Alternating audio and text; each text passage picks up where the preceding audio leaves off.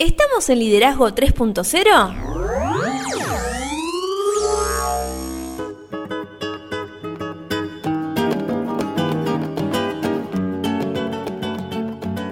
Bienvenidos a Liderazgo 3.0, un podcast en el cual vamos a hacer real un espacio en donde vamos a poder desarrollar este concepto tan poco trabajado como es el liderazgo. Entendemos que el liderazgo es un concepto de cambia vidas y nuestro principal objetivo es agregarles valor a las personas, que lleguen a un nuevo nivel y entendemos que el liderazgo es para todos. La información por sí sola no hace nada, pero si la trabajamos todos juntos vamos a llegar muy lejos. ¿Cómo estás, Lorena? Muy bien, ¿vos, Beto? Yo muy bien, empezando con este nuevo proyecto. Antes estábamos solo en Instagram, ahora llegamos a lo que es también un podcast. Esperemos que esto tenga éxito. Esperemos que sí. Bueno, para comenzar, se me ocurre esto de que la gente tiene muchos conceptos erróneos acerca de qué es un líder y qué es el liderazgo. Por ejemplo, cuando las personas oyen que alguien tiene un título, entre comillas, impresionantes, o que está dentro de una posición en una organización importante, ya automáticamente creen que esa persona es un líder. ¿Esto es así? Y muchos piensan que, como vos bien decís, que este concepto solo es para gente de otro nivel, que, y que si no están ahí, entonces los conceptos simplemente no le pertenecen. Hay que dejar claro que el liderazgo es totalmente distinto a la posición. La posición no hace al líder, pero sí el líder hace la posición. Eh, muchas veces cuando se estudian estas cosas se invita a que acá no existen recetas. Eh, cada uno tiene que formar el líder, su propio perfil de líder, por eso de alguna manera. O sea que todos podemos ser líder, o todos somos líderes, digamos. Me parece que la afirmación, por lo menos de mi punto de vista, más correcta es que todos somos líderes, todos nacemos. Ahora yo te pregunto, ¿qué es el liderazgo para vos? Bien, para mí el liderazgo eh, viene de la mano de establecer una credibilidad en un grupo de personas y mm, lograr influir en ese grupo de personas y a partir de eso enfocarse en una visión, en un objetivo, en una meta en común para, poder alcanzarla, digamos. Entonces, si yo agarro lo que vos decís y lo extrapolo, podemos decir de que el liderazgo es influencia. Sí, totalmente. Nada más ni nada menos.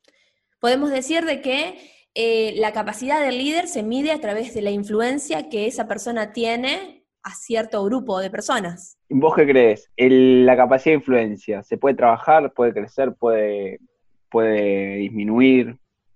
Yo creo que sí, que es una práctica, eh, no es algo con lo que uno nace, sino que uno lo puede ir construyendo a medida que se lo va estableciendo como meta, ¿no? En, su vida.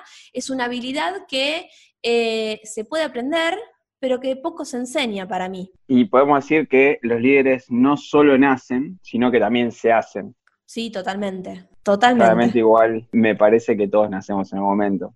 Si algún día me cruzo con algún líder que no nació, no me gustaría saberlo. Y a mí me daría miedo cruzarme con alguien que no haya nacido, ¿no? Pero bueno. Otra de las cuestiones que me surge a partir de esto es si todos los líderes tienen las mismas características, es decir, son carismáticos, son fuertes, son personas, digamos, que llaman súper la atención. ¿Cómo es eso? ¿Todos tienen las mismas características? ¿Todos son iguales? Yo creo que no, no son todos iguales. En los estudios, convengamos que el liderazgo es un mundo que es, fue poco explorado. Entonces, todos los que fueron armando teorías sobre esto son gente que ajustaron sus propias teorías o hipótesis a X cantidad de, tipos de líderes que ellos necesitaban que existan para que sus hipótesis sean teorías. Sí. Ahora bien, hablando de lo que es el carisma, podemos decir que el carisma es como una especie de poder magnético. La diferencia entre una persona carismática y otra que no es que el carisma es un estado mental. Es decir, el carisma te ayuda a lo que muchas veces se, menciona como una característica muy importante, que es el confiar en uno mismo. Sí. Lo que mucha gente tilda de egocentrismo, soberbio y demás, en realidad muchas veces es carisma y lo que hace es que esas personas puedan pensar diferente, Claramente, desde mi punto de vista, el carisma es muy importante, pero no hace al líder. Creo que un ejemplo muy claro de esto es la Madre Teresa de Calcuta. Sí, totalmente.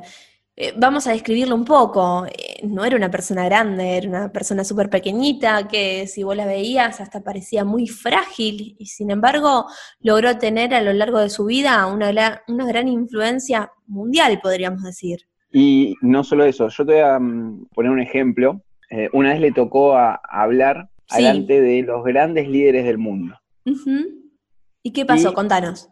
En esa charla estaban todos los grandes líderes y ella empezó a dar una charla sobre cómo se estaba dañando a la sociedad, cómo el mundo iba hacia un lugar de que no estaba bueno. Eh, básicamente le estaba diciendo a los que estaban ahí sentados que estaban haciendo todo mal. Exacto. Y ninguno tuvo la capacidad de levantarse e irse.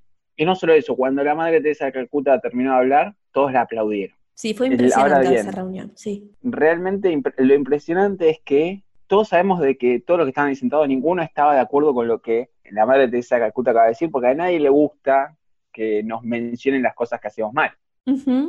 Pero todos la aplaudieron por el respeto que ella imponía una cosa realmente impresionante. Increíble, increíble lo, que ella brindaba, ¿no? Ese, ese respeto, esa, esa, confianza que logró en sus, en sus seguidores, ¿no? Otra de las cuestiones que viene en referido a, lo que es em, el liderazgo es si esa influencia a veces se puede confundir con la manipulación. Sí, totalmente. Eh, convengamos que para influir en una persona tenés dos conceptos que juegan casi al mismo nivel y de una manera muy fuerte. Por un lado tenés la manipulación, como vos decís, y por el otro lado la motivación. Realmente en la sociedad en la que vivimos, si decimos manipulación, es una palabra mal vista.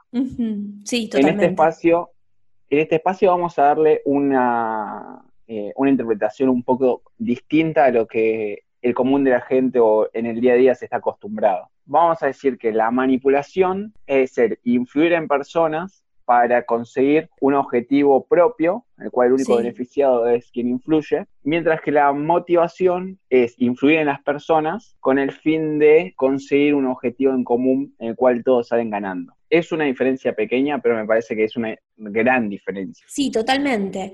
Después, hablando acerca de, esto de la motivación, de, de, cómo se va construyendo un líder, tiene mucho que ver el tema del conocimiento es decir, muchos consideramos que conocer ciertas cosas te da poder, pero mm, el líder sabe todo. Y la realidad es que, eh, como bien decís, vos recién dijiste, el conocimiento es poder.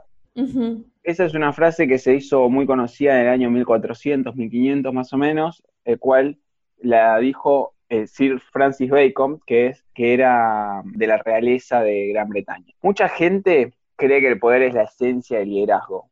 La realidad es que naturalmente se supone que eh, los que poseen conocimiento e inteligencia son líderes, pero esto me parece que no, no siempre es real. De hecho, podemos llegar a visitar cualquier universidad o cualquier eh, lugar en donde haya personas muy inteligentes, coeficiente muy alto, pero que es tan alto el, el, coeficiente intelectual o IQ que tienen que se sale de las gráficas. Pero si nosotros analizamos la capacidad de liderazgo de esas personas, la realidad es que eh, no entra en las gráficas de lo bajo que es. Claro. Es decir, esas personas no tienen la capacidad de elegir, como para hacerlo de una opción burda o de una manera burda, entre un alfajor y una galletita. Se puede llegar a hablar sobre teorías, todo bien, pero después decís alfajor o galletita y no tiene la capacidad o tiene una o tienen una lentitud en tomar decisiones porque analizan demasiado todo. Claro, entonces podríamos decir que el coeficiente intelectual no necesariamente equivale al liderazgo. Y a partir de lo que dijiste recién, me suena esto de que si bien uno puede tener cierta influencia en las personas, digamos, no se convierte en líder si esa influencia no es a largo plazo. ¿Es así? Eh, no sé si es realmente así, porque la realidad es que el líder es el que te va a llevar no a donde vos querés estar, sino en donde deberías estar. Claro. En gran parte del mundo, los bomberos, los bomberos voluntarios trabajan con una manera de liderazgo que eh, increíblemente funciona. Lo que ellos hacen es, trabajan lo que, el concepto de líder momentáneo o líder de situación. Es decir, cuando tienen un incidente, el primer bombero que baja del bomba es quien analiza el contexto y es el que durante todo el incidente va a llevar eh, adelante esto, lo que es todo el trabajo que se tiene que hacer. O sea, es el líder momentáneo del momento hasta que eso termine. Y esto pasa de si sos bombero voluntario desde el primer día, o sea, hace un día o hace 20 años. Por esto es que los carros bomba tienen eh, la gente predeterminada, quién va en cada carro bomba, y siempre los que van adelante son los que en teoría tienen más experiencia. Claro. Si hablamos sobre, sobre liderazgo, yo quiero hacer referencia a Aristóteles, que en el año 400, por ahí antes de Cristo, él dijo que somos lo que hacemos repetitivamente, es decir, el liderazgo es poco común, como dijimos al principio, pero el liderazgo es como la excelencia. No es un suceso, sino un hábito. Si todos los días aprendemos algo nuevo de liderazgo a largo plazo, ahora sí a largo plazo, vamos a lograr hacer grandes líderes. Claro, esto que vos decías de que es poco común el liderazgo, es esa raíz de que se enseña poco. Sí, realmente es poco común que se enseñe. Quizás hoy por hoy eh, empezamos a ver un poco de liderazgo en lo que desde mi punto de vista, son mal llamadas escuelas de coaching. Se confunden a veces, ¿no? En realidad no es que se confundan, sino que acá nosotros estamos hablando de liderazgo antes del liderazgo.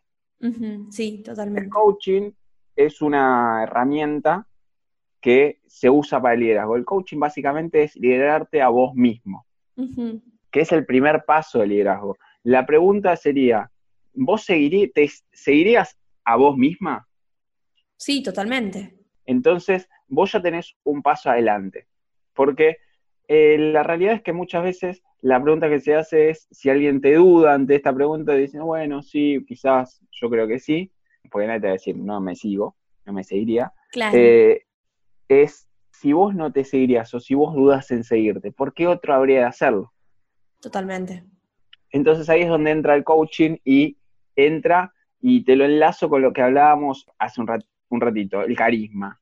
El coaching, si lo queremos llevar a un terreno en el cual sea fácil de hablar, básicamente trabaja sobre el carisma de cada uno para que cada uno logre la autoconfianza necesaria para poder tomar decisiones en el día a día y cuando más alto sea nuestro nivel de liderazgo, la toma de decisiones va a poder ser eh, más eficiente en escalas mayores. Perfecto. Eh, ya que estábamos hablando del origen del liderazgo, de, cómo nace, si bien es algo muy nuevo, aún se la sigue confundiendo con la administración. ¿Nos podés comentar eso, cómo es que se confunde el liderazgo con la administración? La realidad es que eh, quizás si buscamos información sobre mitos, sobre el liderazgo, quizás sea uno de los mitos que más resuene y muchos lo explican como el mito de la administración simplemente con ese título. Es un error muy común y muy difundido porque hasta hace unos meses, eh, hasta hace unos pocos años, en realidad, en unos meses, los libros que proclamaban o decían ser de liderazgo generalmente eran sobre administración. Eh, la diferencia, claramente, no son lo mismo. Sí. Y entre la diferencia entre estas dos cosas es que el liderazgo consiste en influir en la gente para que sea líder, mientras que la administración se enfoca en los sistemas y los procesos de mantenimiento. Acá traigo siempre cuando me toca hablar de esto, me acuerdo del mismo ejemplo. Eh, no sé si ubicás eh, la marca Chrysler. sí, eh, de autos. De autos, exactamente. Lee Coca, que fue director de Chrysler durante mucho tiempo, dijo que algunas veces hasta el mejor administrador se asemeja al muchacho que pasea un perro grande. ¿Qué quiso decir con esto? Básicamente lo que quiso decir es que el administrador espera ver a dónde quiere ir la institución para simplemente llevarlo allá. Se enfoca en sistemas. La mejor forma de probar si alguien es administrador o líder es decirle, bueno, pedirle que haga algunos cambios positivos. Claro. El administrador claramente no va a poder hacerlo porque eh, se enfoca en sistemas y en engranajes, en recursos, mientras que el líder sí va a poder hacerlo, porque para esto se necesita claramente influencia. Claro, totalmente. Ahora otra de las cuestiones, si seguimos con, el lado de, los mitos, ¿los líderes son infalibles o de vez en cuando cometen errores? Y al ser de que los líderes son personas, sí. claramente no existe una persona perfecta. la única persona perfecta que yo creo que, que vi en mi vida fue eh, el profesor Girafales cuando dice la única vez que estuve equivocado fue cuando creí estar equivocado. Pero la realidad es que justamente para esto, para claramente no son infalibles, pero lo que pueden hacer, a diferencia de muchas personas, es acortar lo que son las posibilidades de, lo que es eh, e, el error, por decirlo de alguna manera. Es lo que decíamos anteriormente, hablábamos de el conocimiento. Sí cuando el líder mayor información tenga, mejor va a poder construir su contexto, mejor va a poder analizar opciones, mejor eh, toma de decisiones va a poder tener. ¿El liderazgo viene con, la edad, la experiencia, las vivencias? ¿Se van a hacer un mejor líder? Y yo creo que sí, es, eh, es como un hábito, como decía Aristóteles, como decíamos recién. Vos, si hay una, un estudio que dice que si, por ejemplo, tomemos el liderazgo, o, mejor dicho, salgamos del liderazgo, vamos a, no sé, el ejemplo más claro que se viene es la cocina. Eh, la información por sí sola, si yo te regalo un libro de cocina, no quiere decir que vos sepas cocinar. Claro. Pero si vos te tomas dos horas de tu vida todos los días durante cinco años, dentro de cinco años seguramente seas una gran chef o si eh, durante cinco años eh, elegiste hacer solo diez recetas, esas diez recetas ya las hagas sin leer un libro de una manera espléndida. Claro. Entonces podríamos decir también de que el desarrollo del, liderazgo viene a partir de estos hábitos, de la adquisición de nuevos conocimientos, eh, de la actitud que uno le ponga a, encarar esas visiones, esos, esos proyectos. Y lo más probable es que sí. Ahora eh, yo te pregunto a vos. Sí. ¿Cuál es tu concepto de liderazgo? ¿Cómo lo ves desde eh, tu perspectiva? ¿Crees que el liderazgo es una cuestión solo de una parte de tu vida o eh, es transversal a absolutamente todos los momentos que te tocan vivir? Para mí es transversal a todo. Esto cuando hablamos de los, de los hábitos, me parece que el liderazgo es, es la vida diaria, es tu propio accionar en cada, en cada aspecto de tu vida ya sea tu familia, ya sea tu grupo de trabajo, ya sea el manejo que vos tengas en el contexto que te rodeas diariamente, esto de, digamos, darle valor a la persona que esté enfrente, más allá que la conozcas recién, más allá de que haga algo que a vos no te gusta. Yo creo que más allá de que una persona haga algo que a uno no le gusta, eh, uno se lleva un aprendizaje de eso. Entonces, aprendes a manejar a esas personas. Para mí es en todos los aspectos de tu vida. Y ahora, enganchando a esto que vos decías, hay un mito que también tiene un título hermoso que se llama el mito del precursor. Este mito del precursor es otro concepto erróneo que básicamente lo que te dice que el que está enfrente a la multitud, todo el que está enfrente a una multitud o adelante de un grupo es un líder. ¿Vos crees que esto es así?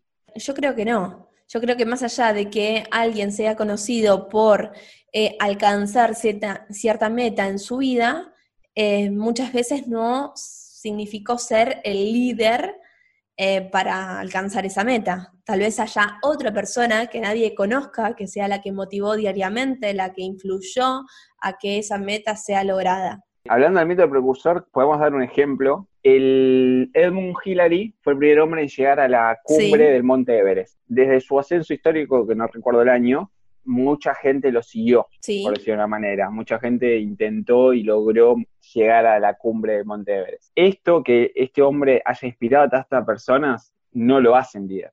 De hecho, él ni siquiera fue el líder de esa expedición, porque había otras personas que estaban encargadas de absolutamente todo lo que se necesitaba para poder llegar a, que esa, a, tener éxito, por decir una manera. Detrás de ella había gente que le daba eh, y actuaba, actuaba sobre la propia visión que tenían. Y bueno, Edmund Hillary fue quien eh, se dejó guiar y fue un seguidor en ese momento, por decirlo de alguna manera. Así es, te tiro el dato, fue en el año 1953 y el líder de aquella eh, expedición, digamos, fue John Hunt. No tenía datos, pero bueno, básicamente es importante que son conceptos que, que quizás nosotros estamos tomando y no se toman de la misma manera que en la vida diaria, y es importante que la gente y nosotros también empecemos a tomar otros tipos de conceptos. Quizás el ejemplo más claro que se me viene, y haciendo un poco de paralelismo con el mito de la posición que vos me hablabas al principio, sí. es la historia de Steve Jobs. Contame. Por empezar, eh, Walter Isaacson fue quien se encargó de, hacer la biografía de Steve Jobs, eh, no solo la biografía, sino que después hizo un bonito libro que es muy fácil de leer, que se llama Steve Jobs, Lecciones de Liderazgo, que lo recomendamos para el que no lo leyó. Walter Isaacson básicamente nos explica las claves de liderazgo que convirtieron al creador de Apple en uno de los empresarios más exitosos del mundo. Partamos de la base que en un anuncio de Apple de 1997, si no mal recuerdo, que se llamaba Piensa diferente, Apple decía lo siguiente, decía que las personas que están lo suficientemente locas como para pensar que pueden cambiar el mundo son las que lo cambian. ¿Qué te parece esta afirmación? Eh, me parece que sí, tenés que tener un poca cordura para poder cambiar el mundo, creo. Y ahí es donde entonces podemos decir de que Steve Jobs era un loco lindo. Sí, totalmente. En general, Steve Jobs, si se lo pregunta a la gente con la que mm, se él trabajaba, la realidad es que nadie lo quería, pero todos lo, todos lo admiraban. Nadie lo quería porque él no trataba bien a la gente, y cuando en una entrevista le preguntaron por qué él trataba así a la gente, eh, él respondía, yo no estoy acá para llevarme bien con todos, sino para sacar su máximo potencial, lo cual eh, eso basado en eh, eso sí lo acompañamos con que él decía que lo simple es lo complejo, empieza a darnos ciertas indicaciones de, de dónde está basado su éxito. Quizás en algún momento podamos hacer directamente un podcast hablando netamente de Steve Jobs. Sí, sería eh, interesante. Creo que de hecho eh, lo tengo que chequear, pero creo que hay una película también sobre la vida de Steve Jobs. Que también sería interesante buscar el dato para en la próxima ya dejárselo a nuestros oyentes. Bien, la película que vos hacías referencia, que habla de la vida de Steve Jobs, eh, se llama Steve Jobs y fue mm, producida en el año 2015. Eh, lo interesante es de, Steve Jobs es que eh, en la historia de Apple, él claramente porque mm, por ser como era, la directiva de Apple no lo quería mucho, más allá que le hacía ganar millones de dólares. cuando pudieron, lo echaron. Si yo mal no recuerdo, eh, justamente la, película habla de esto que vos estás comentando, de, todo ese proceso que él tuvo. O sea, si bien habla de toda su vida, pero remarcan bien acerca del momento que, él tuvo, que lo echaron y, lo volvieron a incorporar y, cómo él eh, volvió a, trabajar con el grupo. Cuando a él lo incorporan es porque realmente las ventas habían caído, las acciones de Apple iban cayendo, y la realidad es que eh, Apple estaba muy cerca de la quiebra. Entonces, cuando Steve Jobs, eh, después de una gran negociación, acepta volver a Apple, lo único que pide para esa primera reunión es un pizarrón blanco y un fibrón. A lo cual se lo conceden. Él lo único que pide a todo el equipo que estaba reunido ahí que le dicten absolutamente todos los productos que Apple estaba produciendo en ese momento. Serán unos 30 más o menos, lo que cuenta la leyenda, por decirlo de una manera. Y lo siguiente que él hace es pedir que esos 30 que le dictaron los clasifiquen del 1 al 30, todos, de mayor importancia y mayor, de los mayores que le dan ganancia, a los menos importantes. Cuando él termina de hacer esto, lo único que hace es agarra el borrador y borra todos los productos menos los que tenían del 1 al 5. Ahora es donde nadie entendía nada y cuando termina lo único que dice antes de irse es bueno, a partir de ahora discontinuamos absolutamente todos los productos que no están en el pizarrón y solo nos vamos a enfocar en estos cinco. Y se va. Claramente cuenta la leyenda de que ahí hubo muchas discusiones porque también Steve Jobs era así. Eh, pero bueno, me parece una bonita manera de cerrar este primer podcast eh, contando que gracias a esta decisión Apple resurgió y es el imperio que hoy conocemos. Me encantó esa historia. Eh, bueno, le dejamos a la, audiencia esa, esa acción de, ir a mirar la película para conocer un poquito más de su vida. ¿Y qué te parece si para retirarnos dejamos una frase de Aristóteles? Dale, perfecto. Eh, y dejamos una pregunta ya que está. La próxima podemos ver si todo esto que hoy hablamos son todos mitos y nada de esto es un líder. ¿Qué es realmente un líder, no? ¿Qué es un líder? Buena pregunta. Entonces nos vamos con esta frase de Aristóteles que dice, es durante los momentos más oscuros que debemos enfocarnos en ver la luz.